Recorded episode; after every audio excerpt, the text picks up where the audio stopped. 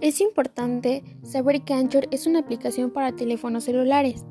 Es necesario tener una cuenta para Play Store para poder comenzar la descarga de la aplicación.